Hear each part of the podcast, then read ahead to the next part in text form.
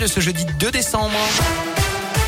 Et à la une ce matin, 5 ans de prison dont 3 avec sursis. C'est la peine retenue hier soir contre un haut ligérien accusé de la mort d'un homme d'une quarantaine d'années à Clermont-Ferrand, juin 2016, lors d'une bagarre pour une simple histoire de cigarette. Selon les premiers éléments, l'accusé invoquait la légitime défense. Il n'a pas été entendu par les juges.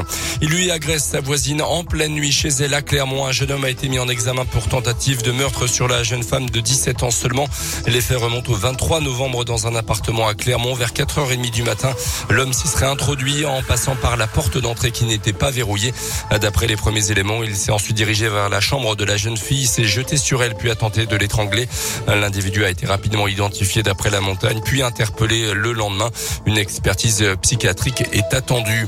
En France, on a approché hier la barre des 50 000 nouveaux cas de Covid. Sur une journée, les admissions à l'hôpital et notamment en soins critiques continuent d'augmenter. Euh, concernant le variant Omicron qui inquiète beaucoup en ce moment, il y aurait actuellement 13 cas suspects en France. Le gouvernement qui restreint d'ailleurs à partir de samedi l'accès à son territoire. Un test de moins de 48 heures est désormais exigé pour rentrer sur le territoire pour les personnes vaccinées ou non en provenance d'un pays extérieur à l'Union européenne.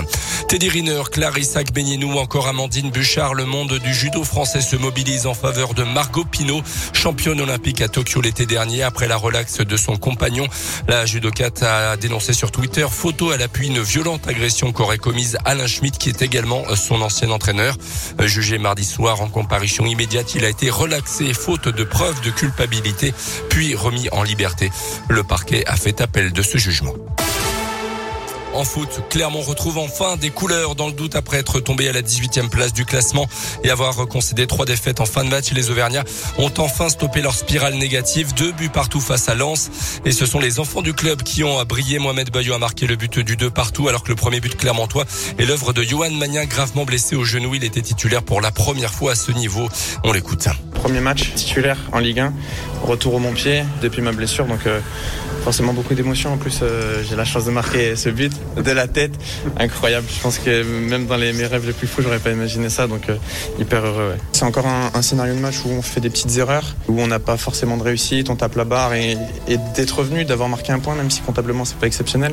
Psychologiquement, je pense que c'est important pour la suite. C'est un point qui rassure psychologiquement, de casser la série déjà, de sortir de cette torpeur un peu et de, de, voir que même si on est mené, on, a le caractère. Et cette fois, le vent, il a, il a un peu tourné. Et je pense que ça peut lancer une série positive pour la suite. Et ce match nul, donc deux buts partout du Clermont Foot face au RC Lens hier soir au Montpied, combiné aux autres résultats, permet à nos Auvergnats de quitter la position de barragiste et de remonter à la 17e place du classement. Prochain rendez-vous pour Clermont dimanche à Montpellier. Merci.